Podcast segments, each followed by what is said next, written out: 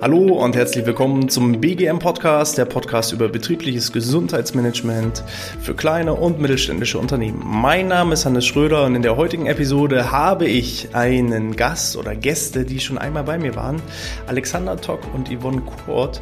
Es geht wieder um das Thema Barfuß. Barfuß laufen und vor allem auch Probleme der Füße. Das ist so das heutige Thema und da wollen wir dann mal direkt einsteigen. Ja, ihr beiden, erste und allerwichtigste Frage wie immer, wie geht es euch? Alex sagte gerade schon müde. Also ich hatte, ich hatte jetzt schon meinen dritten Kaffee, ich bin nicht mehr müde. Und frisch geduscht, habe ich ah, gehört. Ja, ja, da war ja was, genau. Der Frühaufsteher hat schon geduscht, gefrühstückt mit dem Hund Gassi und schon den dritten Kaffee, von daher mir geht's wunderbar. Wenn ich das alles hinter mir hätte, dann wäre ich jetzt noch müde. Nein, alles gut. Ich habe auch zumindest gefrühstückt, einen Kaffee getrunken und die Kinder schon in die Kita gebracht. Das heißt, ich habe Ruhe, mhm. was es auch schon mal sehr angenehm macht. Also bei mir ist auch alles gut und vor allem draußen scheint die Sonne. Von daher, es kann ein schöner Tag nur werden. Es äh, läuft. Perfekt. Ihr seid übrigens die allerersten Gäste, die das zweite Mal bei mir im Podcast sind. Und äh, das ist natürlich begründet, weil es äh, rege Resonanz auf eurem Podcast gab ähm, viele Fragen, viele Kommentare und von daher habe ich gesagt, ihr müsst unbedingt wiederkommen. Und äh, eine der Fragen war eben, naja, äh, ich weiß jetzt, dass Barfußlaufen wichtig ist und wie ich das machen sollte, aber wie sieht es denn aus mit Krankheiten?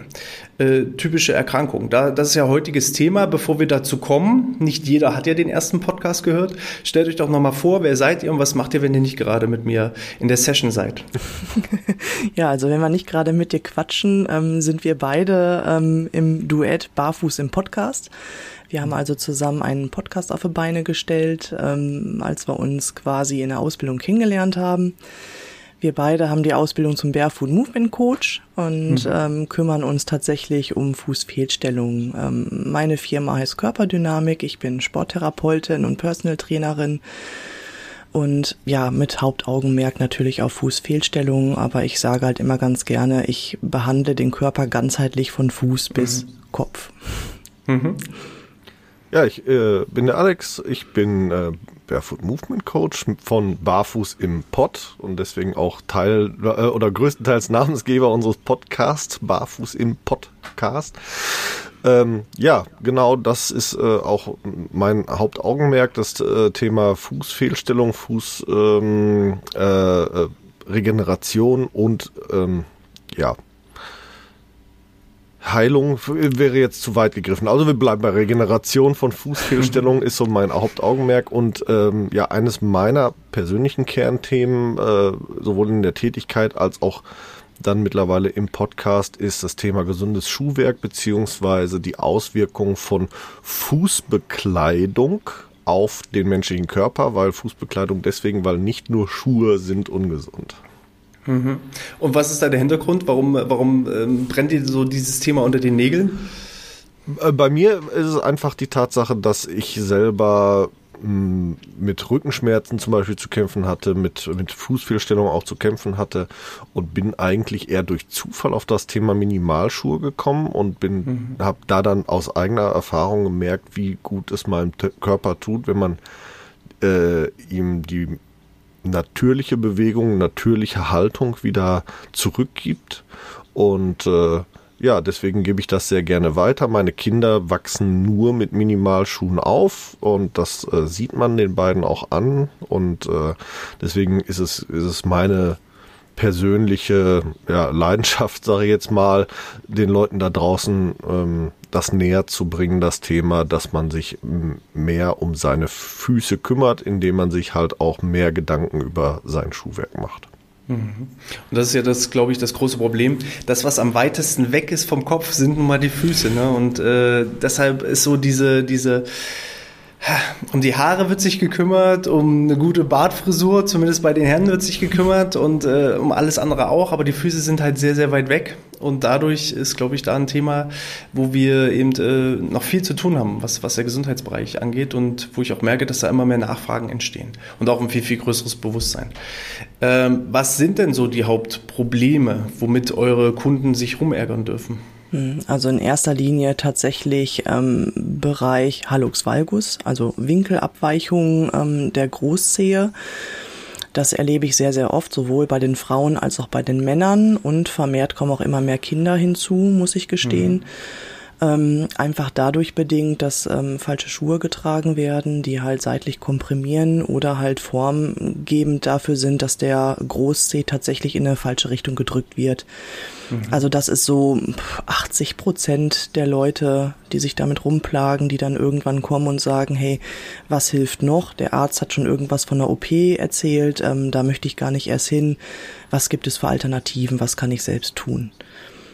Ja, und der nächste große Bereich ist dann äh, die sogenannte Volksfußfehlstellung, wie ich sie immer nenne. Das ist der Knick-Senk-Spreizfuß, äh, wobei man das ja differenzieren muss, weil das sind drei Fehlstellungen, die ich gerade aufgezeichnet habe, äh, äh aufge, äh, aufgezählt habe. Interessanterweise werden die meistens in einem Zug und Abwasch genannt, so dass viele Leute davon ausgehen, dass Knick-Senk-Spreiz ein einzelne Fehlstellung ist. Das ist aber gar nicht richtig. Es gibt den Knickfuß, den Senkfuß, den Spreizfuß und dann gibt es halt noch äh, den Schweißfuß.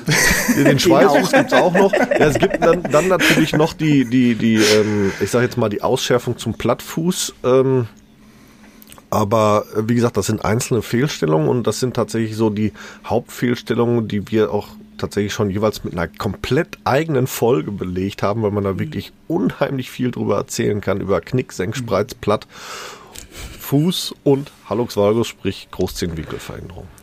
Ja, ich, ich musste den bringen, weil ich äh, letztens auch jemanden hatte, der gesagt hat, ich habe Knick, Senk, Spreiz, Schweißfuß. Ja, sehr auch eine tolle schön. Kombi. Wobei Schweißfuß zum Beispiel, wenn wir jetzt äh, uns über das Thema BGM unterhalten, auch wirklich eine interessante ja. Geschichte ist, weil mhm. ähm, gerade das Thema auch äh, Fußpilz, Schimmelpilz, ähm, Fußklima, ähm, gerade zum Beispiel für fürs Träger von Sicherheitsschuhen ähm, unheimlich interessant. Da ist auch unheimlich viel äh, leider an Erkrankungen unterwegs. Mhm. Es gibt eine, eine Statistik, ich glaube, wir haben sie in der letzten Folge mit dir schon, schon mal erwähnt. 97 Prozent aller Träger von Sicherheitsschuhen leiden unter Fußerkrankungen und da mhm. ist der Bereich Fußpilz, Schimmelpilz im äh, Nagelpilz ganz, ganz essentieller Bestandteil auch. Mhm. Okay. Äh, wir haben jetzt Hallux, wir haben Knick, Senk, Spreiz, Plattfuß. Ist noch, noch etwas, was, was, wo, wo ihr sagt, das ist so das Hauptproblem? Ja, das gut, sind schon alles, die gängigsten. Das sind die gängigsten und ja. ähm, die hängen auch meistens irgendwie wo alle zusammen. Ne? Also ja. wir mhm. ähm, eine Fehlstellung kommt selten allein, sag ich mal. Wir haben halt mhm. oft das Problem, dass der Kunde sagt, das plagt mich und dann musst du halt erstmal drei Schritte zurückgehen und gucken, okay, was war denn vorher schon alles da? Ne, genauso auch wie in der Körperkette, ähm, wenn der Fuß krumm und schief ist, dann folgen Knie und Hüfte meistens auch. Ne? Also es gibt halt mhm. immer da einen Zusammenhang. Also wir, ich sag oder ne, wir sagen schon immer scherzhaft, der äh, wenn wenn das Augenlid zuckt, dann kannst du auch mal gucken, ob der Fuß richtig steht. ähm, man man kann in der in der wie wir es halt nennen Körperkette tatsächlich ist es eine Faszienkette, kann man tatsächlich von der Stirn bis zum großen Onkel äh, mehr oder weniger den Körper zusammenhängend darstellen. Also mhm. alles hängt miteinander zusammen und tatsächlich ist es so, wenn du Kopfschmerzen hast, kann es gegebenenfalls gegebenenfalls gegebenenfalls auch tatsächlich an der Fußfehlstellung liegen, die dann nämlich in der, in der Weiterführung nach oben für entsprechende Fehlstellungen sorgt, bis hin dann eben zum Schiefstand in der Wirbelsäule, in der Halswirbelsäule, ähm, die dann eben zum vermehrten Kopfschmerz führt. Und deswegen ist es tatsächlich so, äh, wie Yvonne gerade sagte, der Fuß ist unsere Basis und wenn da was schief läuft, also das Fundament scheiße steht, dann ist das Haus halt rissig oben drauf. Mhm. Ja. Mhm. Es ist immer wieder so faszinierend. Ich hatte mich vor kurzem mit jemandem unterhalten, ähm, der Sehtrainings anbietet mhm. und der konnte zum Beispiel jemandem helfen bei einer Sehschwäche durch eine Zahnoperation, durch eine äh, Veränderung des Kiefers, dass sich das automatisch auch auf äh, bestimmte Sehprozesse ausgewirkt hat. Und äh, der konnte eben sein, sein peripheres Sehen verändern, indem eben die Zähne auch wieder behandelt wurden. So. Und genauso ist es natürlich auch bei den Füßen, wie er das so sagt, ein Haus muss auf einem stabilen Fundament stehen und wenn das nicht der Fall ist, ist, dann ähm, wird es problematisch. Von daher, mit was wollen wir denn anfangen? Wir wollen ja nicht nur erzählen, was alles das Problem ist, sondern wir wollen ja auch Lösungen anbieten, ähm, zumindest wo man Lösungen bieten kann. Äh, ihr habt freie Wahl, womit wollen wir denn mal anfangen? Wo kann man denn Hilfe zur Selbsthilfe darstellen? Knickfuß, ne? Oder? Ja, wir, wir, wir knicken so. erstmal und dann Knick, gehen wir erst machen in die wir den. Genau, und dann machen wir den, den, den großen Onkel wieder gerade. Ja, sicher. weil passt ja auch zusammen, weil beides zusammenhängt in dem Fall dann auch wieder. Ja. Mhm. So, so dann schieß mal los. Wie, wie, wie kann ich mir vorstellen, was ist ein Knickfuß? Wie sieht das aus? Also ein Knickfuß, stell dir vor, du stehst ähm, gerade, hast die Füße parallel zueinander, guckst an dir runter und siehst, dass die Innenknöcheln quasi zueinander reinknicken. Das ist so das erste Indiz Knickfuß, wobei man hier schon aufpassen muss, ähm, nur weil es dort nicht einknickt, heißt es gleich, ist es eine Fehlstellung, weil in dem Moment sind die Muskeln erstmal inaktiv. Man kann das am besten herausfinden, wenn man sich tatsächlich auf die Zehenspitzen stellt und wenn dann der Knick sich wieder aufrichtet, dann ist muskulär alles in Ordnung, dann hast du keinen typischen Knickfuß. Mhm. So fängt das Ganze im Prinzip an. Ähm, wenn du jetzt aber in deinem Gangbild tatsächlich ähm, zu schlaffe Muskeln hast und dieser Knick sich nicht wieder ähm, aufhebt in der Gangphase, dann folgen halt im Prinzip andere Fehlstellungen. Ne, also dass halt ähm, aus diesem Knick ein Absenken des Längsgewölbes entsteht. Du hast ja in der Fußinnenseite diesen schönen runden Bogen. Und wenn der abflacht, dann hast du halt im Prinzip den Knick-Senkfuß. Und wenn der ähm, Bogen dann noch mehr weiter Richtung Boden zeigt, dann entsteht halt irgendwann äh, der Plattfuß daraus. Und der mhm. Spreizfuß, der ist davon wieder so ein bisschen mehr abgesondert. Der Spreizfuß ähm, entsteht im Prinzip im Mittelfußbereich, wo ähm, viele kleine Knochen aufeinandertreffen, die nach vorne hin im Prinzip ähm, das Quergewölbe bilden. Und wenn die halt ähm, zu weit auseinanderdriften, dann hast du halt ähm, gar kein Quergewölbe mehr und dann entstehen halt wieder ganz andere neue Probleme. Aber diese drei, die ähm, sind im Prinzip alle ja ineinander verwoben, sag ich mal. Ne? Also eine Fehlstellung kommt selten alleine und wenn man an der einen nichts macht, dann folgen meist unweigerlich alle zwei noch hinterher. Mhm. Nee. Ein schönes Thema, Thema so ein bisschen Eigendiagnostik. Ähm, man kann sehr viel an seinem Schuhwerk, was das angeht, schon ablesen oder eben halt auch an seinen Füßen. Von daher würde ich da immer jedem empfehlen, der den Verdacht hat, äh, Schuhe, die man häufig trägt, einfach mal vor sich hinstellen und gucken. Wer, wer ähm, zum Beispiel mit so einem, mit dem Thema äh, Knick-Senkfuß oder Knick oder und Senkfuß rechnet, der wird im Regelfall sehen, dass die Sohlen einseitig abgelaufen sind. Die sind dann mhm. tatsächlich auch äh, an der Innenseite abgenutzter, eben weil da mehr Last drin liegt. Ähm, man kann das tatsächlich sehr, sehr häufig beobachten auch. Also im Regelfall ist es so, wenn ich spazieren gehe, jeder zweite, der mir begegnet, dem sehe ich die Fußfehlstellung an, ohne dass er Schuhe auszieht. Man sieht es den Schuhen wirklich schon an.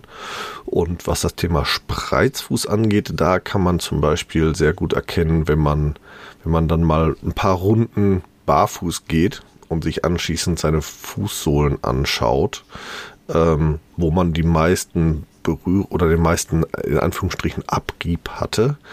Äh, wenn das in der Mitte liegt, also an den Metatarsalköpfchen, sprich im Fußballenbereich, und zwar in den mittleren dreien, dann kann man davon ausgehen, dass man äh, tatsächlich einen Spreizfuß hat, denn natürlicherweise wäre der Kleinzehballen und der Großzehenballen der belastete Punkt. Und wenn das Ganze zu den, zu den anderen beiden oder anderen drei Metastasalköpfen äh, driftet, dann sprechen wir über einen Spreizfuß. Hm. Okay. Super. Ähm, jetzt weiß ich, wie ich es diagnostizieren kann. Äh, was hilft mir jetzt? Was, helfen Einlagen oder was kann ich machen? Wie ist euer, euer Punkt zum Thema? Wie, Autsch. Autsch. Einlagen, ich, ich, klar. Genau. Das große genau. Thema Einlagen. Das große genau. Thema Einlagen. Ich habe es bewusst gewählt, ah, okay. dieses Wort. Weil ich wollte schon schimpfen mit dir. Hast du noch Glück gehabt? Ja. ja. Ähm, aber es ist ja so, ähm, ich, vor kurzem habe ich Höhle der Löwen gesehen, wo äh, oh, man ja. selber sich selbst diagnostizieren konnte, mhm. welche Einlagen ich brauche. Dann dachte ich mir auch, okay, spannend, natürlich, aus vertrieblicher Sicht ist das alles toll, aber äh, was ist euer äh, Stichwort zum Thema Einlagen? Einlagen, finde ich, sollten generell nur ein temporäres Hilfsmittel sein. Also klar können die erstmal ähm, den Fuß wieder in richtige Bahnen führen mhm. ähm, oder halt vom Schmerz erstmal befreien. Aber es ändert nichts daran, dass du deine Muskulatur wieder trainieren musst, weil die Einlage macht das eben nicht. Also auch wenn damit vermehrt Werbung gemacht wird, diese propriozeptiven Einlagen, die trainieren nicht deine Muskeln. Auch mhm. sensomotorische Einlagen trainieren nicht deine Muskeln. Das kannst nur du aktiv selber machen und das solltest du auch tun. Auch wenn du Einlagen verordnet bekommen hast, ist es unabdingbar, tatsächlich was an seinen Füßen zu machen. Ähm, weil sonst passiert Folgendes, der Muskel lernt ja nicht mit der neuen Form, die du durch die Einlage bekommst, sich wieder aufzubauen. Das heißt, lässt du irgendwann die Einlagen weg, kommt das Problem wieder.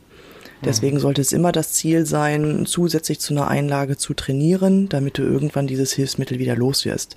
Du behältst ja auch nicht nach dem Beinbruch äh, nebenlang deine Krücken oder den Gipsarm, sag ich mal, ne? Von daher. Ähm, Wenn den Gipsarm hast beim Beinbruch, finde ich auch etwas schwierig. schön, schön Wir haben doch gesagt, Körperkette hängt doch alles zusammen. Ach so, also, ja, ja, beim Beinbruch was. kriegst du einen Gipsarm. Natürlich. Ein Vollkörpergips. Vollkörper Richtig. Ja. Aber das ist eben genau der Punkt. Also ähm, es bekämpft halt die Schmerzen, es bekämpft die Symptome, ja. aber es bekämpft nicht die eigentliche Ursache. Genau. Das ist halt also, der, der Punkt. Und da muss man halt aufpassen. Marketing, ne? es ist ein Millionenmarkt, äh, Einlagen aber ja. eigentlich ist es eher, macht es das Ganze noch schlimmer. Ne? Ja, das, das ist tatsächlich so auch ähm, richtig, wie du sagst, das ist eine reine Symptombekämpfung, keine Ursachenbekämpfung. Äh, und Richtig interessant ist es zum Beispiel, wenn man sich dann auch ganz oft anguckt, wie diese Einlagen geschaffen sind. Gerade diese Einlagen, wo du sagst, äh, ne, mit der Eigendiagnostik, ich hole mir selber was rate ich zur Vorsicht, äh, beziehungsweise wir hatten tatsächlich da einen Fachmann, Orthopädie, Schuhmacher, Techniker bei uns im Interview, der rät da auch dringend zur Vorsicht. Einlagen müssen immer auf den Fuß und den dazugehörigen Schuh abgestimmt sein. Und ganz wichtig ist tatsächlich, ähm, lieber ein bisschen mehr Geld auszugeben und nicht nur, ich trete einmal in den Schaumstoff und kriege dann eine, eine äh, vorgefertigte äh, Einlage zugefräst. Weil das Problem ist zum Beispiel, ähm, viele Einlagen haben so eine Mittelpilotte drauf, also so ein Knubbel in der Mitte. Wer Einlagen trägt, wird die im Regelfall kennen. Das Problem dabei ist, dass die im Regelfall gar nicht notwendig sind. Oder in vielen Fällen. Aber sie sind halt auf den Standardeinlagen grundsätzlich vormontiert. Insbesondere bei diesen frei verkäuflichen ist das einfach mal per se drauf, ob ich es brauche oder nicht. Und tatsächlich ist es so, dass dieser, dieser Knubbel, diese Mittelpilotte kann durchaus auch mehr Probleme verursachen als, als lösen. Und mhm. ähm, deswegen, wenn man der Meinung ist, man hat eine Fehlstellung und vor allem, wenn man Schmerzen hat im Fuß beim Gehen, auf gar keinen Fall auf so Eigenlaborate zurückgreifen, sondern immer zu einem zu einem guten Orthopäden gehen und äh, auch gerne mal ein paar Euro mehr in die Hand nehmen, nicht nur was die Einlage angeht, sondern was die Diagnostik auch angeht. Hatten wir nämlich auch gerade erst frisch im Interview einen Orthopäden, der ganz klar sagte, ich habe zwischen drei und fünf Minuten Zeit für einen Patienten, wenn er zur normalen Sprechstunde kommt. Äh, in der Zeit wirklich eine hundertprozentige Diagnostik zu leisten, ist schwierig. Nimmt man ein paar Euro mehr in die Hand und geht zu einer Privatsprechstunde, einer speziellen Fußsprechstunde, dann kostet das zwar ein bisschen mehr, dafür hat man dann aber eine vernünftige Analyse und er geht sogar so weit, dass er zu diesen Analysen ähm, den Orthopädie-Schuhmachermeister mit einlädt und quasi der Orthopäde mit dem Orthopädie-Schuhmachermeister gemeinsam die richtige Einlage für den Patienten finden. Und das ist dann auch wieder sinnvoll und da kommen wir auch in den Bereich, wo es, wo es ähm, ja vernünftig tatsächlich gemacht wird, wo es dem Patienten vernünftig hilft. Plus da ist dann auch im Regelfall der Zeitraum gegeben, ähm, um dem Patienten zu erklären, wie er sich von den Einlagen irgendwann wieder lösen kann. Ja. Und das ist auch schon gang und gäbe bei vielen guten ähm, Orthopädie-Schuhmacher-Meistern. ähm, die gucken sich halt nicht nur den Fuß im Abdruck an, sondern halt auch in Bewegung. Und das ist halt das, was eigentlich ein Muss ist. Weil in Bewegung verhält sich der Fuß immer ganz anders, als wenn du jetzt starr in deiner Abdruckform stehst.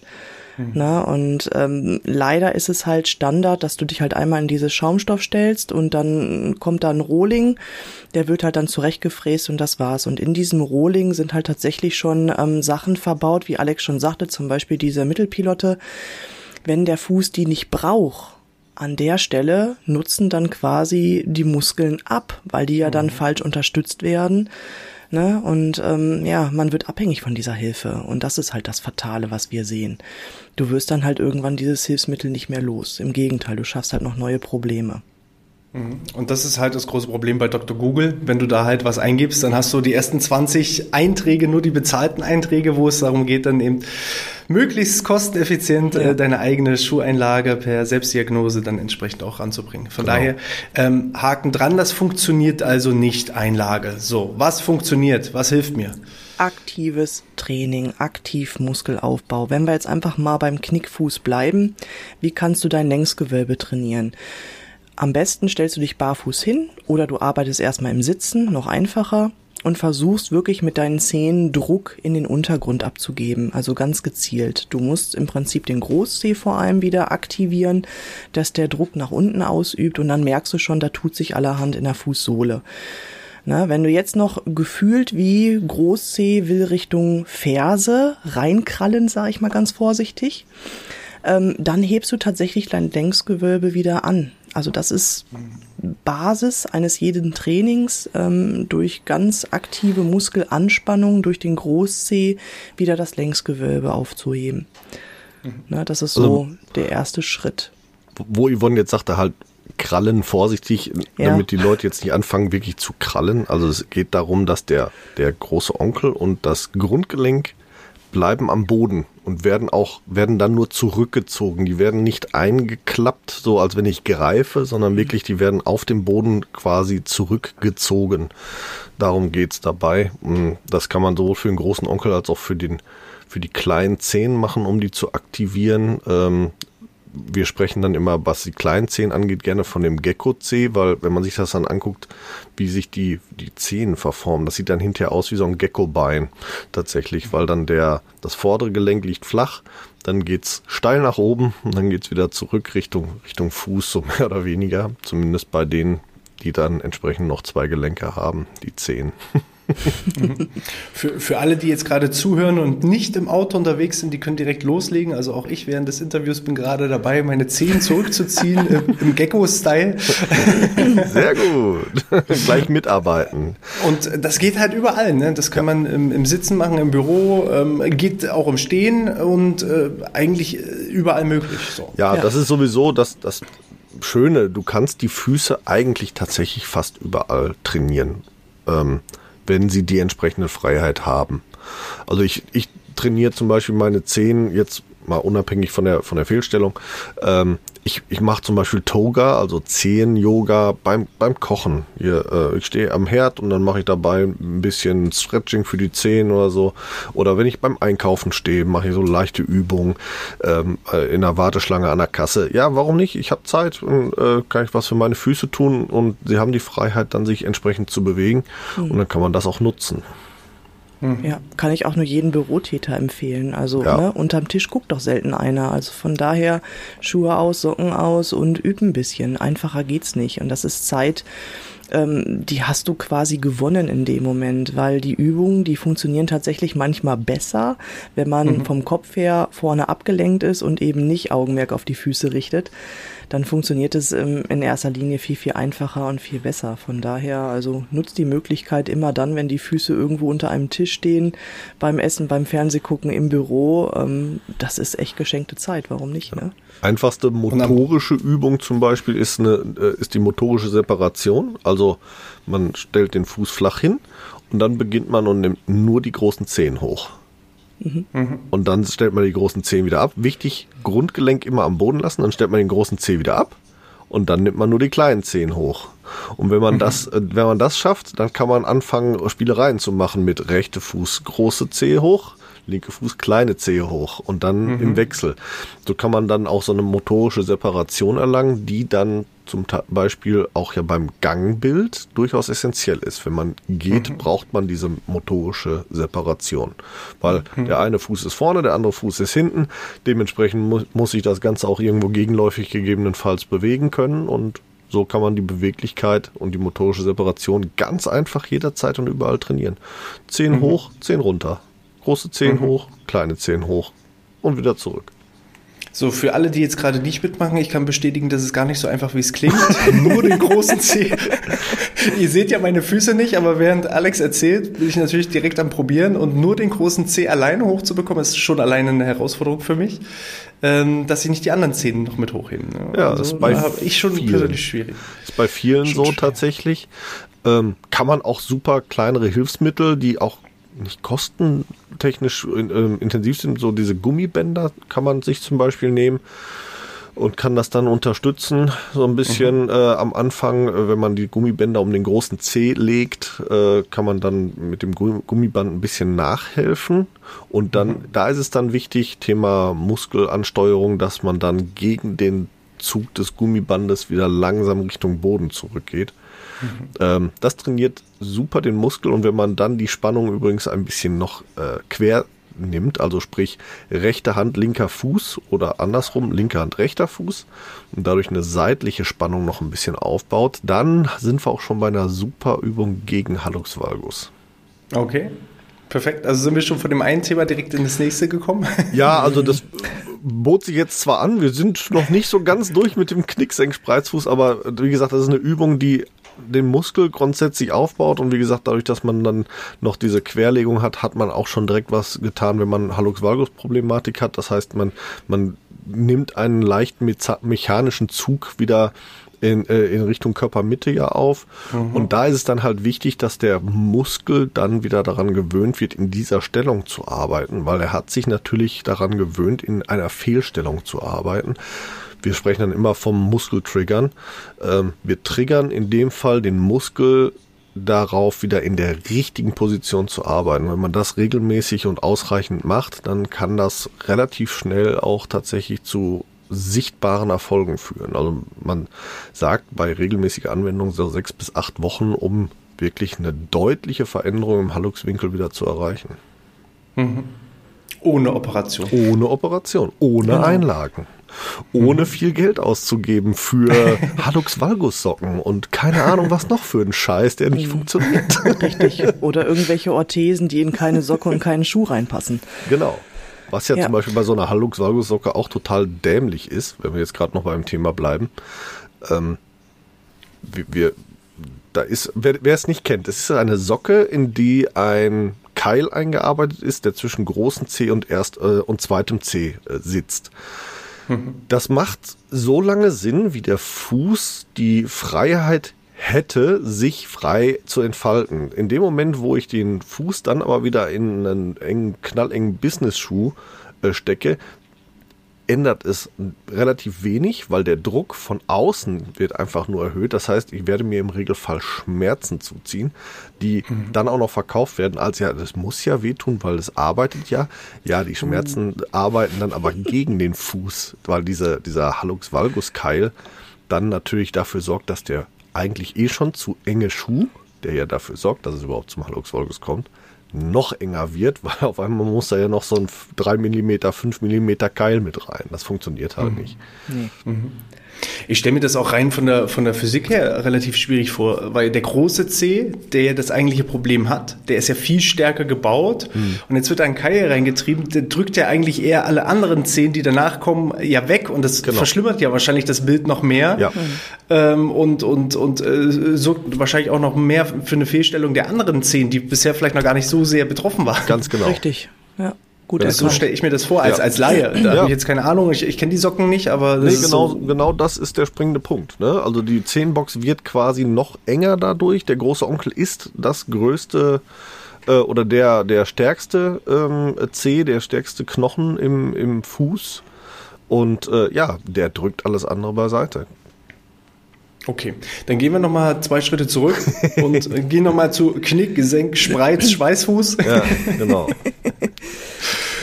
ähm, was kann ich noch machen? Ich habe jetzt ja zwei, zwei bis drei Übungen, mhm. die fasst nochmal zusammen. Also das Zurückziehen, das in Anführungsstrichen Krallen der, der, der Zehen, mhm. dass ich eben bewusst dieses Fußgewölbe wieder bilde. Ja. Dann eben die Steuerung der, der, die Ansteuerung der einzelnen Zehen. Ja Was kann ich noch tun? Ich hau noch äh, Übung Nummer drei gerne raus. Und zwar mhm. kannst du ein bisschen Bewusstheit ähm, in deine Sprunggelenke reinbringen. Und zwar, wenn du jetzt ähm, ganz normal stehst, ganz locker stehst oder auch im Sitzen, ist egal, dann bringst du einfach mal aktiv deine Sprunggelenke, deine Knöchel nach außen. Gerne auch mit beiden Füßen. So mhm. hebt sich ja meistens der Vorfuß mit hoch. Mhm. Er nickt, also macht das wie er brav unterm Tisch. Finde ich, find ich gut. Und jetzt bewegst du ähm, aktiv deinen Vorfuß wieder zurück Richtung Boden, behältst aber deine Knöchel außen. Mhm. Ja, so lange, bis tatsächlich wieder Großzeh-Grundgelenk und Großzeh am Boden liegen. Und das ist diese aktive Verschraubung, also eine aktive Torsionsbewegung, aber halt wirklich lineal, so dass halt ähm, ja dein Knickfuß entgegengewirkt wird und deine Knöchel außen bleiben. Wenn das im Sitzen gut klappt, dann gehst du einen Schritt weiter und machst das Ganze im man Stehen. Muss, man muss wahrscheinlich aufpassen, also ich mache es jetzt wirklich gerade, man muss mhm. aufpassen, dass man wahrscheinlich die Knie nicht nach außen drückt, sondern dass das ja. äh, gerade bleibt. Also man neigt halt dazu, dass man die Knie nach außen schiebt, weil man die Sprunggelenke mhm. ja nach außen schiebt. Kannst du im Sitzen aber tatsächlich erstmal machen. Also wichtig ist erstmal, okay. dass du ähm, ein Gefühl für diese Bewegung bekommst, die im Fuß stattfindet. Mhm. Ja, also wenn wirklich ähm, Ferse beziehungsweise Knöchel nach außen und der Fu Vorfuß wieder nach innen, das ist halt diese Torsion, die wir erreichen wollen. Das ist diese Verschraubung, mhm. die halt wirklich aktiv dem Knickfuß entgegenwirkt und diese Bewegung brauchst du auch tatsächlich in deinem Gangbild. Ja, wenn das dann im Sitzen gut klappt, also wenn dein Kopf gesagt hat, okay, Bewegung habe ich jetzt verinhaltlicht und verstanden, dann gehst du einen Schritt weiter, machst das Ganze im Stehen und dann fällt dir natürlich auch schon auf, okay, die Knie, die wollen jetzt ganz gerne mogeln und mithelfen und da musst du auch wieder aktiv und bewusst werden und sagen, nein, ich kümmere mich jetzt nur um den Fuß. Die Knie bleiben auch gerade, also in einer Flucht quasi mit dem Sprunggelenk und ich arbeite nur mit dem Fuß aktiv. Also Knöchel nach außen, Vorfuß nach innen, Druck nach unten abgeben. Wer und da dann halt später dann, im Gehen. Wer da dann zum Beispiel Hilfe braucht, weil er das Knie rausdriftet, mhm. der kann sich dann auch wieder mit diesen gerade schon angesprochenen Gummibändern nämlich behelfen und kann mhm. da dann einen Gegenzug aufbauen. Entweder händisch oder irgendwo anknoten, wenn er die Möglichkeit hat, um das Knie erstmal gerade zu halten, wenn er merkt, okay, ich kriege das jetzt nicht vernünftig angesteuert, das Knie driftet raus, ähm, mhm. Gummiband nehmen, an, am, am Tischbein anbringen, äh, gegenläufig natürlich zu der, zu der Bewegung, die das Knie dann fälschlicherweise macht und dann das Ganze wiederholen und dann oder, oder zum Beispiel einen Luftballon dazwischen packen und der darf nicht runterfallen, ne? Dann, genau. Oder nicht platzen. Oder nicht platzen, genau. Gibt es eigentlich auch, ihr hattet ja gesagt, man erkennt es auch ähm, an den Schuhen, dass dann die Innenseite häufig abgelaufen ist. Gibt es eigentlich auch Leute, die, wo die Außenkante abgelaufen ist? Ja, klar. Ja, definitiv. Ja. Das ist dann, das ist dann äh, zum Beispiel eine Problematik, die dann bei der ähm, über hätte ich mich fast wieder vertan zwischen Pronation und Supination, ähm, über sublinierten Fuß haben, ähm, also nach außen kippend, ganz oft zum Beispiel einhergehend auch mit, mit Thematik O-Bein, X-Bein. Mhm. Ähm, Pierre Pierre Litbarski Pierre habe ich sofort Genau, das Pierre Litbarski Gedächtnistor zwischen den Beinen, richtig. ähm, auch, auch genannt der kleine Schweinereiter. äh, äh, immer wieder gern genommen. Bei O-Bein tatsächlich äh, häufiger zu beobachten, äh, dass der der Fuß so rauskippt und dann eben auch tatsächlich auf die Knie mit rausnimmt. Ähm, ja, gibt's, gibt's auch, ist aber die deutlich seltenere Fehlstellung. Also die häufigere Fehlstellung ist tatsächlich dann doch eher das nach innen reinkippen, also der Knicksenkfuß. Mhm. Ähm, dass, dass das so nach außen driftet, sieht man relativ selten. Habe ich tatsächlich bei mir in den Coachings bisher zweimal gehabt, lustigerweise beide mhm. im gleich, am gleichen Termin. vier Kunden vor mir stehen und zwei bei zwei. Ich denke, das sieht aber, was ist das denn? das hattest du noch nicht, ist auch schön. Das, das war die Fußballmannschaft, die du da wahrscheinlich. ja, war auf jeden Fall sehr interessant. Ja, aber äh, ja, klar, ist, gibt's ist auch. Deutlich ne? seltener. Ist deutlich seltener. Ja, ist deutlich seltener. Ähm, Übungen, zwei schöne Übungen, die eh immer Sinn machen noch. Also äh, eine ist tatsächlich äh, fehlstellungsunabhängig, die andere ähm, ist gerade jetzt für den Bereich Knick, Senk, Spreizfuß äh, sehr schön. Damit fange ich mal an. Das ist grundsätzlich der Einbeinstand. Und das ist mhm. auch nämlich eine schöne Übung, die kann man jederzeit machen. Insbesondere, also heutzutage sind ja viele mit ergonomischen Arbeitsplätzen ausgestattet, dass sie im Stehen arbeiten können. Und dann zwischendurch sich einfach mal auf ein Bein stellen, den Körper vernünftig in, in, äh, in Balance bringen und dann die Balance aus dem Fuß heraus. Also nicht mit den Armen rudern, nicht mit, den, mit dem ganzen Körper groß wackeln, sondern wirklich aus der Fußmuskulatur heraus den Stand suchen. Wichtig dafür, dass man den, den ähm, Fußtripod tatsächlich vernünftig am Boden lässt. Das heißt Kleinzehballen, Großzehballen, Ferse und den großen Onkel, der ähm, dann in dem Fall äh, mit dem, mit dem Großzehenballen eine, eine Einheit bildet. Die drei Punkte müssen fest auf dem Boden verankert sein dann bringe ich die Hüfte so in Position, dass wirklich der Fuß mittig unter der Hüfte steht. Bei Herren einfach dem Pendel folgen. Ähm dem Lot. Dem Lot. Einfach dem Lot folgen. ne? Also wirklich schön lotrecht den Fuß unter den Körper bringen und dann einfach so mal einen Moment stehen. Und wenn man äh, merkt, man ist ein bisschen wackelig, dann äh, wie gesagt, aus dem, aus dem Fuß erstmal arbeiten. Man wird relativ schnell merken, dass das unheimlich anstrengend ist und den Fuß richtig fordert. Und man wird damit aber auch immer besser. Und das Schöne ist, ähm, es ist halt auch eine relativ essentielle äh, Bewegung äh, im Bereich des Gangbildes. Machen wir uns ja wenig Gedanken drüber, aber wenn wir davon sprechen, dass wir 10.000 Schritte am Tag machen sollen, stehen wir auch 10.000 Mal am Tag auf einem Bein, weil in jedem Gang, in jedem jeder Bewegung stehen wir einmal auf, auf einem Bein, während nämlich der, der andere Fuß sich nach vorne bewegt. Deswegen ist das durchaus schlau und dann kommen wir eben zur, zum nächsten Step. Äh, langsames Gehen, also wirklich bewusst und langsam gehen. Ich sage, oder wir sagen immer Zeitlupen gehen, also wirklich in aller Ruhe, zeitlupentechnisch Ferse, kleinen C-Ballen, Groß-C-Ballen, großen Onkel, festen Stand suchen, nächsten Fuß nachkommen lassen, vernünftig über den großen C aus dem Gangbild herausdrücken.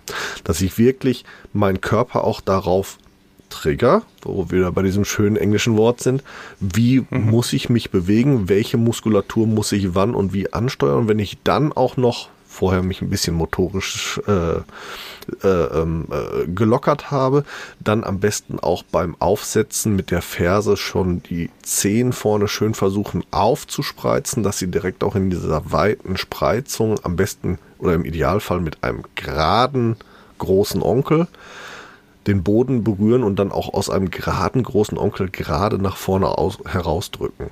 Mhm. Habe ich erstens eine super Übung für ein gesundes Gangbild und zweitens tatsächlich äh, super Übung für alle Muskeln im Fuß, die am, Gang, am Gangbild beteiligt sind. Ja. Cool. Wenn ich jetzt schon mal Experten ähm, im, im, im, Boot habe hier, äh, wie ist das mit dem Joggen? Welche Technik ist nun die gesündere, die fußfreundlichere? Da gibt es ja nun, äh, da treffen ja nun Welten aufeinander. Äh, wie ist da eure Meinung? Vorfußlauf oder ganz normal abrollen, wie man das so ich kennt? Ich würde da jetzt wie, gar nicht von gesund und ungesund sprechen wollen, sondern okay. von effizient und ineffizient. Okay. Ähm, die Natural Running Technik oder auch Vorfußtechnik genannt ist einfach ein bisschen effizienter, weil mhm. sie eben dem natürlichen Gegebenheiten des Fußes mehr entspricht. Also die Achillessehne ist wie eine, wie eine Feder, die man unter Spannung setzen kann.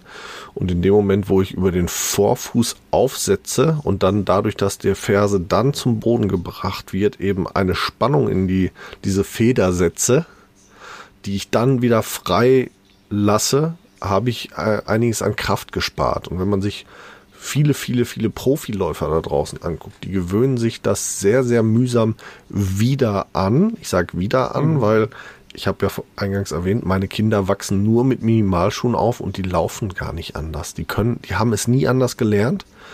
Ähm, die laufen grundsätzlich in Vorfußtechnik und es ist wunderschön zu beobachten. Es ist wirklich toll, wie die das von, von sich aus ganz natürlich machen und wie effizient die beiden da wirklich auch laufen. Und da kann man das, es ist eine super, super Bewegungsstudie dann jedes Mal bei den Kiddies.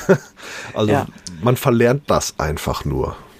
Beton mhm. nochmal an der Stelle, wir reden hier vom Rennen, Laufen, nicht vom Gehen. Also Vorfuß ja. bitte beim Laufen rennen, beim Gehen bitte, bitte Ferse weiterhin benutzen. Ja. Ja. Ja. Großer Unterschied. Äh, genau, ich, ich habe es als Joggen formuliert, aber für manche ist ja schon schnelles Gehen Joggen.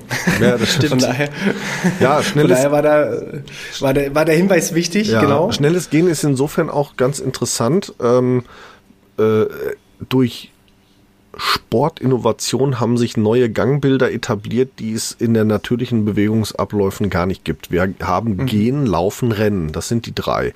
Äh, Joggen äh, gibt es natürlicherweise nicht. Das ist so ein, so ein, so ein Mischding. Äh, Walking gibt's eigentlich auch nicht, weil das sind zwei Gangarten, die, die dem natürlichen Körpergefühl eigentlich widersprechen. Gerade Walken zum Beispiel ist etwas, was für den Körper natürlicherweise viel zu schnell ist. Man sagt, bis 4,4 kmh, roundabout über den Daumen, äh, ist der erwachsene Mensch gehend unterwegs und danach verfällt er ins Laufen. Wir, mhm. wir ähm, gehen meist viel zu schnell. Also Google berechnet eine Wegstrecke mit knappen 5 kmh. Und, mhm. ne, also wenn ich da eingebe, Google von A nach B, ich gehe zu Fuß, die Berechnungsgrundlage dafür ist 5 kmh. Mhm. Und das zeigt eigentlich schon, die Menschheit ist grundsätzlich viel, viel zu schnell unterwegs. 4,4 kmh fängt das Laufen eigentlich an. Und mhm. wir können diese über diese 4,4 kmh hinaus das Gehen eigentlich auch nur deswegen, weil wir eben ein ungesundes Gangbild an den Tag legen, viel zu lange Schritte, viel zu hektische Schritte und die können wir tatsächlich nur hinlegen durch falsches Schuhwerk mit hoher Fersenpolzung und so weiter und so fort und ähm, das ist tatsächlich auch dann sehr essentiell immer wieder für das falsche Gangbild, das ungesunde Gangbild und im Endeffekt für viele, viele Knieverletzungen dann verantwortlich. Mhm. Okay, wir haben jetzt viele, viele Dinge schon angeschnitten, auch einige Übungen vorgestellt. Was gibt es jetzt noch ergänzend? Was haben wir noch gar nicht besprochen? Ähm, auch vor allem in Richtung äh, Hallux. Ja. Gibt es da noch Ergänzungen? Ja, Hallux definitiv. Also der Hallux ähm, erstmal auch wieder Appell, viel mehr Bewusstheit ähm, reinbringen ähm, in das eigene Gangbild, aber auch natürlich in die Schuhe. Was trage ich für Schuhe? Woher kommt der Hallux valgus? Also Hallux heißt Groß-C, ganz wichtig. Mhm. Viele Menschen sagen immer, ich habe einen Hallux. Dann sage ich, ja, haben wir alle, sogar zwei auch. auf jeder Seite. aber Hallux. Boah, da haben sie aber Glück gehabt. Noch nichts abgefallen, oh, Gott sei Dank. Oh, ohne Hallux ist, äh, ist Katastrophe. Ohne, ist ohne Hallux ist schwer. Also mhm. wer keinen mehr hat, der fällt auch mal schnell aufs auf die Nase, ja, weil somit der essentiellste Bereich unseres Fußes, was das Stehen und Gehen angeht. Ja, mhm. der sichert ich dich glaube, halt nach innen ohne, ab. Ich glaube, ohne äh, großen C hat man schon einen Behindertengrad von 30 oder 40 Prozent. Also äh, das, Frage. das wird, Kann wird, ich gerade nicht beantworten. Doch, ich, ich, ich, glaube, ich glaube mal gehört zu haben, dass jemand, äh, die musste der C amputiert werden und daraufhin hat er 30 oder 40 äh, Prozent äh, Schwerbehinderung schon bekommen. Kann ich mir gut vorstellen. Ne? Also ohne Groß C hast du keine Absicherung mehr nach innen. Das mhm. heißt, wenn jetzt, ähm, ne, Alex sagte ja vorhin auch, stell dich mal einbeinig hin. Jetzt mach das mal und verlager mal ganz bewusst dein Groß-C nach außen, also entgegengesetzt der natürlichen Richtung. Du mhm. kippst nach innen rein. Also dein Gleichgewicht, deine Sensomotorik, alles wird dadurch gestört. Entsprechend auch dein Gangbild. Und deswegen ist es auch so fatal, wenn man einen Hallux valgus hat, also diese Winkelabweichung nach außen ähm, ne, dass man dem halt nicht wirklich entgegenwirkt. Also das ist das A und O, den wieder in die richtige Bahn zu ziehen. Gerne auch wieder mit dem Gummiband, was Alex vorhin schon angesprochen hat. Also du kannst wirklich mechanisch dein Hallux, also dein Großzeh, wieder zurück in die Mitte ziehen mit diesem Gummiband. Das kann übrigens alles Mögliche sein. Also bei mir im Training sage ich immer, bringt mal alle ein Haargummi mit. Dann sagen sie, hä, warum das denn? Ja, zeige ich euch. Die bisschen innovativere Halux Valgus Schiene ist das dann. Und damit kannst du schon anfangen zu trainieren. Also wenn du deinen Halux Valgus entgegen wirkst mechanisch mit dem Gummiband und dann halt auch wieder in diese Streckung gehst, also Großzeh nach oben anheben, dann trainierst du den Muskel wieder linear, also so wie es sein sollte. Und so kannst du dem halt schon in erster Übung entgegenwirken. Mhm. Und nochmal, wenn jetzt jemand sagt, ja, das ist genetisch oder das ist schon immer so oder das ist bei mir angeboren, das ist Quatsch. Nein, das du kannst Quatsch. eine Veranlagung haben für schwaches Bindegewebe, für schwache Muskeln, für schwache Sehnenverbindung, das ja, aber Hallux valgus an sich direkt vererbbar nein. Also wir haben auch letztens ähm, bei uns im Interview einen Orthopäden dazu befragt. Der sagte auch, also direkt vererbt schwierig, Klar, mhm. aber Evolution geht weiter. Also wenn Uroma, Oma, Mama, Tochter jetzt schon alle den Hallux valgus hatten, dann ist die Wahrscheinlichkeit schon groß, dass Töchterchen, was geboren wird, es tatsächlich auch bekommt. Aber du hast es ja selbst in der Hand, was dagegen zu machen. Mhm. Definitiv. Wenn du weißt, und du hast schwache Muskeln, dann weißt du auch, trainier mehr und dann hast du halt keine Gefahr, dass du den bekommst. So, jetzt frage ich ja keine Chirurgen, von daher, wie oft muss sowas operiert werden, tatsächlich? Was hat, heißt muss? Hat tatsächlich der Orthopäde auch gar nicht so dezidiert beantworten können. Er sagte ganz klar, ähm, dass es da halt auch keine erheblichen Zahlen gibt mit muss, weil äh, es ist ja auch nicht so, dass jeder dann kommt, der diese Fehlstellung hat. Ganz viele leben da einfach mit. Deswegen gibt's da jetzt nichts, was man, wo man sagen könnte, hm. was wir aber schon mal sagen können, das war tatsächlich aus einem anderen Interview hervorgehen, 50 Prozent ungefähr aller Hallux Valgus Operationen äh, sind nur eine temporäre Verbesserung. Und teilweise ist schon nach mhm. zwei bis drei Jahren die Fehlstellung wieder da, weil das Problem ist, dass die Aufklärung nach der Operation, wie ich dafür sorgen kann, dass es eben nicht wieder passiert, leider viel zu kurz kommt. Und ähm, mhm. unser, ich glaube, Orthopädie-Schuhtechniker sagte sogar, dass nur 15 bis 20 Prozent aller Operierten angeben, dass sie mit dem Operationsergebnis tatsächlich zufrieden sind. Also sehr, sehr mhm. gering. Mhm. Und vor allem, man muss immer wieder sagen, eine Operation ist ein Eingriff, eine ja. Veränderung. Ja. Äh, ja. Und da hat uns zum Beispiel auch der Orthopäde, der auch früher mal solche Eingriffe selber gemacht hat, weil Unfallchirurg auch äh, mitgeteilt, äh, der Fuß ist sehr kleinteilig und feingliedrig und gerade auch die, die ähm, Blutgefäße dort sehr ähm, äh, kleinteilig und jedes Narbengewebe sorgt auch dann immer wieder für neue Probleme, gerade im Fuß. Äh, Thema Durchblutungsproblematiken, Durchblutungsstörung. Wer da eh schon ein bisschen Schwierigkeiten hat und dann noch Narbengewebe nach einer OP on top, der kann sich schon mal darauf einstellen, dass die Füße nicht unbedingt wärmer werden mit der Zeit. Mhm. Ja. Also von daher, da ähm, rate ich definitiv zur Vorsicht und ähm, die OP vielleicht erstmal nochmal andere Möglichkeiten abschätzen, bevor man die OP macht. Wenn, wenn alles andere ausgeschöpft ist an Möglichkeiten, dann kann man zur OP immer noch greifen. Ja, mhm. aber ich erlebe... Hm? Ja, Sorry. entschuldige, entschuldige. Also ich erlebe oft im Coaching, dass wirklich Frauen zu mir kommen, die sagen, ich habe jetzt schon die zweite oder sogar dritte OP hinter mir und jetzt reicht's, mhm. jetzt möchte ich ganz gerne was anderes ausprobieren. Das ist keine Seltenheit. Ne, also dass wirklich auch ähm, schon in jungen Jahren operiert wurde und nach ein paar Jahren kam das wieder, dann wurde es wieder angepasst oder dann war der andere Fuß mal dran.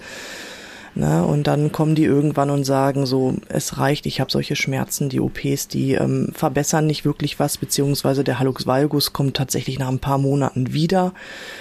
Ähm, was kann ich noch tun? Also es ist echt, das ist faszinierend. Ne? Also OPs Aufklärung ist halt nicht da. Also da sagt dir halt keiner nach der OP, ab jetzt musst du aufpassen, welche Schuhe, dass halt der Winkel nicht wieder entsteht, weil der Schuh dagegen drückt, ne? Oder ähm, du musst jetzt auch trotzdem deinen Muskel anfangen zu trainieren. Das sagt dir keiner nach der OP. Also das ist wirklich fatal. Da ist die Aufklärung nahezu null. Echt gruselig. Mhm. Mhm. Gibt es noch weitere Übungen? Ähm, viele.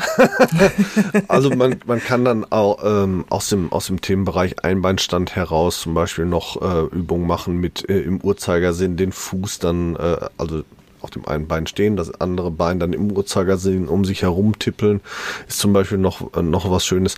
Was den, was den Hallux valgus angeht, äh, ist natürlich immer eine mechanische äh, Ausrichtung äh, durchaus sinnvoll. Also sprich, ich bringe erstmal einem äh, durch mechanische Einwirkung, eben wie durch hm. Gummiband oder dergleichen, den, den, den C in eine gerade Ausrichtung und gehe dann in, in die Bewegung, in ähm, und bewege den C in der korrekten Stellung, äh, so dass der Muskel angesteuert wird, dass ich aber auch äh, die, ganzen Gelenke überhaupt erstmal wieder in die richtige Position bringe. Das heißt, Zehen Stretching machen, ähm, relativ einfach ist zum Beispiel ein Fersensitz, die Zehen gerade äh, ausrichten. Da helfen dann auch ähm, Zehenspreizer zum Beispiel, dass man die dann anlegt, diese Zehenspreizer und geht dann in einen Fersensitz.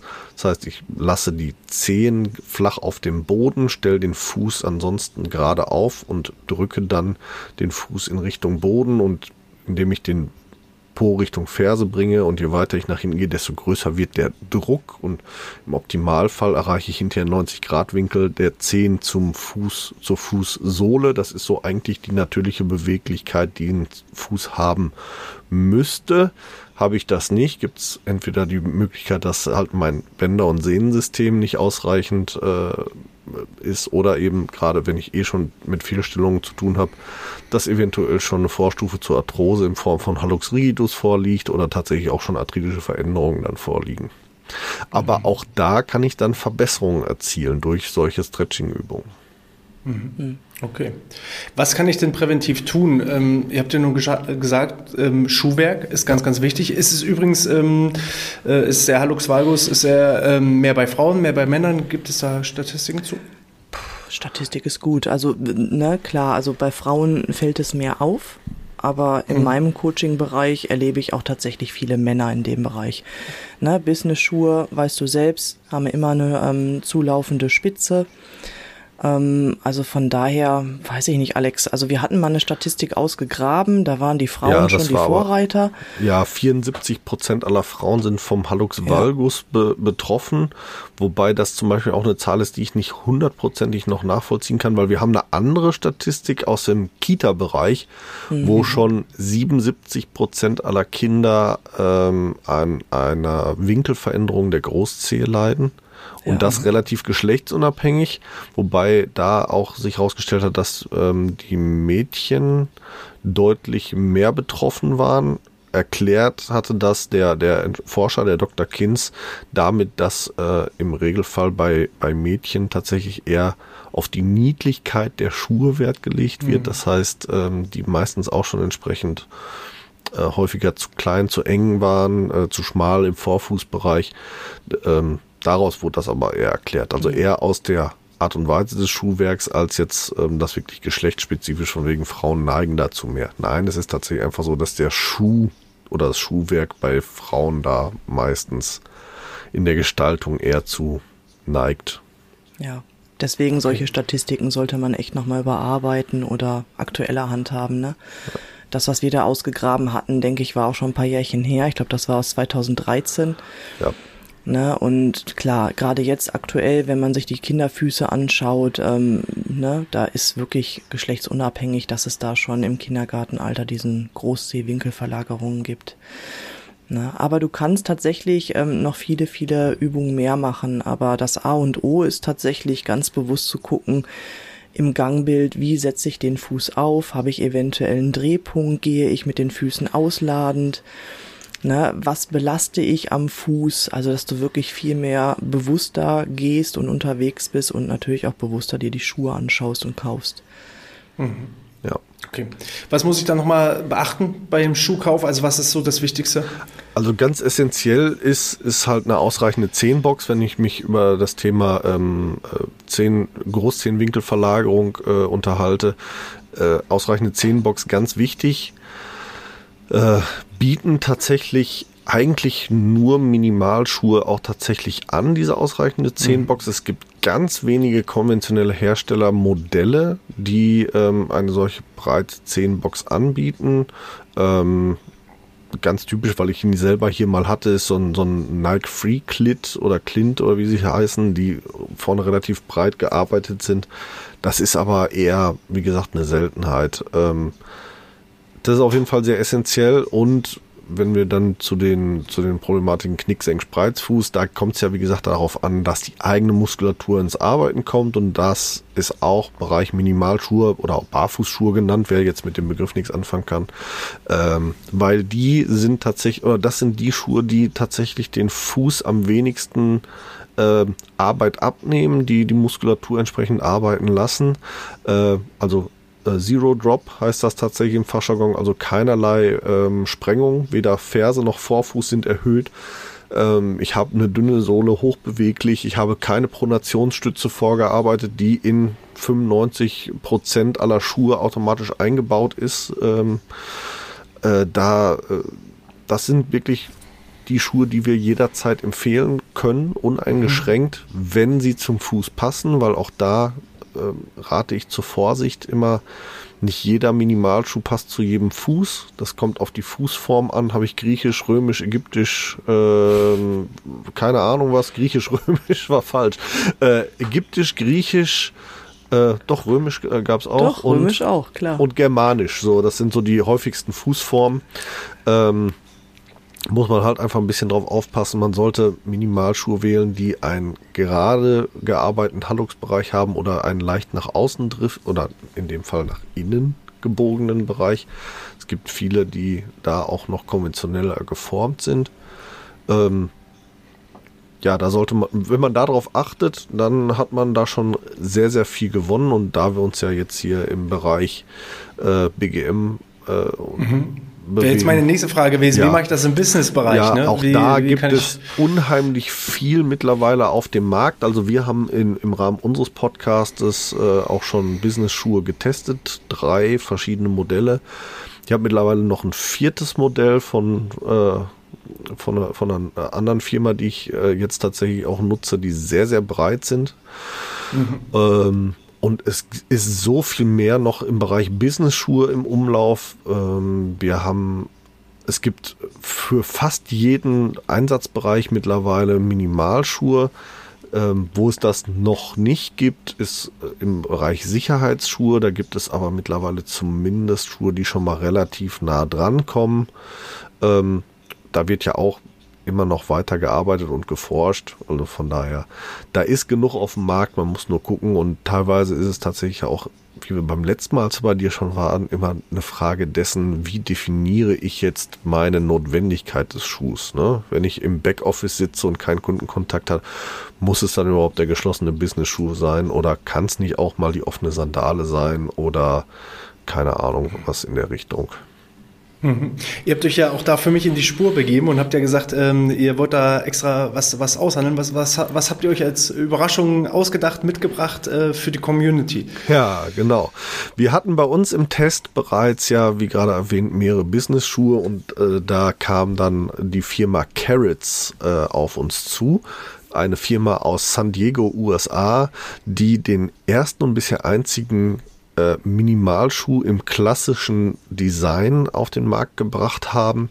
Das heißt, äh, die haben wirklich Minimalschuhe ähm, im, im Oxford-Design und wie sie alle heißen, wirklich sehr, sehr klassisch gemacht sehr innovativ mit so Sachen wie dem sogenannten Hollow Heel. Das heißt, die sehen von außen aus, als hätten sie einen Absatz. Dieser Absatz ist aber komplett hohl gearbeitet, so dass der Fuß mhm. gerade drin steht. Die sind sehr flexibel, dass sie dieses klassische Design vor, ähm, äh, behalten können. Vorne mit der spitz zulaufenden ähm, Schuhspitze äh, ist der Tatsache geschuldet, dass sie etwas länger sind als gewöhnlich, so dass der Fuß quasi am, an der breitesten Stelle des, des äh, Schuhs endet und dann erst die Spitze vorne äh, zuläuft, so dass das klassische Design beibehalten werden kann und trotzdem äh, hat man einen gesunden Fuß und einen gesunden Schuh am Fuß und ähm, das auch noch relativ breit. Ich habe die Maße jetzt gerade nicht mehr hundertprozentig. Ich bin, aber ich habe sie hier liegen. Moment. ich bin äh, durch Zufall gut vorbereitet. Aber äh, mein Schuh zum Beispiel hatte, hatte, hatte, hatte fast 10,5 Zentimeter für meine Fußlänge, also in der 10 Box. Also es ist schon sehr ordentlich. So, und die Firma Carrots, äh, die bietet ein paar Schuhe für deine Hörer an äh, Ja, sehr Gewinnen. cool. Wie, wie, wie, wie wollen wir das machen? Wie, wie kriegen wir die Schuhe raus, rausgehauen? Also verschenken tun wir ja nichts, hier muss man Nein. schon ein bisschen was machen. Man muss ja schon mal zugehört haben. Ähm, ja. ja. wir haben uns überlegt, äh, wir haben es vorhin mal kurz erwähnt, äh, wie viele, wie viel Prozent aller Sicherheitsschuhträger haben mit Fußerkrankungen zu kämpfen. Wir haben es vorhin erwähnt, mhm. wer die Prozentzahl als, weiß. Als, als, kleiner Tipp, es waren irgendwie so ein bisschen was über 90 Prozent. So, irgendwo so, da war, war, irgendwo so in der Richtung war da was. So ein bisschen viel. Und, genau. So ein bisschen genau. viele waren davon betroffen, genau. Und äh, wer mir die genaue Zahl per E-Mail zuschickt, einfach nur reinschreiben xx Prozent ja, die richtige Prozentzahl angeben per E-Mail an die info at outness.de. Schreibt irgendwie noch in den Betreff rein, äh, Barfuß-Podcast, dann, dann weiß ich da Bescheid, dass ich das zuordnen kann. Und alle, die mir bis zum 30.04. eine E-Mail geschrieben haben, die landen in der Lostrommel und äh, können ein paar, natürlich in der richtigen Größe, äh, der Garrett's äh, Business-Schuhe. Genau. Was, was, kost, was kosten die sonst? Die kosten normalerweise äh, um die 400 Euro. Ähm, sind aber auch wirklich, das sind hochwertige Schuhe. Die sind handgearbeitet mit, äh, handgear äh, mit Leder, ähm, wirklich sehr klassisch. Äh, die kommen in, in äh, einem samtenen, samtenen Sack, also jeder Schuh einzeln in einem eigenen Sack mit Schuhspannern, mit, ich meine, es wäre Mahagoniholz, mit Messingbeschlag und allem Schnickschnösel, also wirklich sehr, sehr schön. Die äh, sind zwei verschiedene Paar Schnürsenkel sogar dabei. Man kann wählen zwischen elastischen Schnürsenkeln, die etwas nachgeben, und steifen Schnürsenkeln.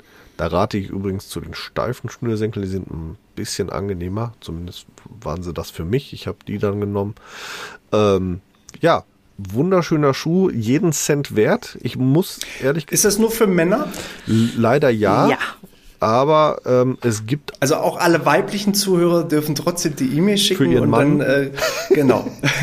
also für alle weiblichen, es gibt genug ähm, Business-Schuhe, die auch durchaus als Unisex zu bezeichnen sind da draußen. Es gibt aber auch wunderschöne Minimalschuhe für Frauen, die man zum Business-Dress tragen kann. Ähm, von der von der äh, minimalistischen Ballerina begonnen bis keine Ahnung wohin. Es gibt ähm, gerade bei Frauen ist es ja auch durchaus eher legitimiert mal das Thema Sandale. Da gibt es auch wunderschöne, tolle Sandalen. Wer da mehr äh, Input hat, da mache ich jetzt mal kurz Werbung für uns, kann sich gerne mal bei uns melden oder bei uns in dem Podcast hören. Wir testen ja regelmäßig solche Schuhe auch tatsächlich. Ähm, ich bin mittlerweile ja sogar unterwegs als Markenbotschafter für die Firma Freed äh, aus, aus, den, ähm, aus äh, England, die auch Business-Schuhe ähm, herstellen, die ich jetzt auch im Einsatz habe da wer noch Informationen haben möchte für verschiedenste Schuhe oder verschiedenste Business-Schuhe für jegliches Geschlecht, einfach bei uns mal reinhören oder sich bei uns melden. Wir sind jederzeit auch gerne bereit, da mal ein bisschen Input zu geben. Und Yvonne und ich, wir bieten ja auch sogar ähm, Schuhberatungen an. Konkret auf den jeweiligen Fuß zugeschnitten kriegt ihr bei uns eine Beratung, welche Minimalschuhe für euch optimal wären. Perfekt. Habt ihr noch so ein letztes Wort, einen letzten Rat, Tipp, irgendwas, was die Community unbedingt noch wissen muss? Hm, definitiv Kopf an, mehr Bewusstheit in allen Dingen reinbringen und ähm, auch mal überprüfen, wenn der Orthopäde sagt Einlage und ihr tragt die schon mehr als ein Jahr. Äh, überdenkt auch das, ob das die Dauerlösung für euch speziell ist oder ob es da nicht noch mehr gibt und wenn ihr mehr möchtet, kontaktiert uns gerne oder hört in unserem Podcast rein. Wir helfen euch da definitiv weiter.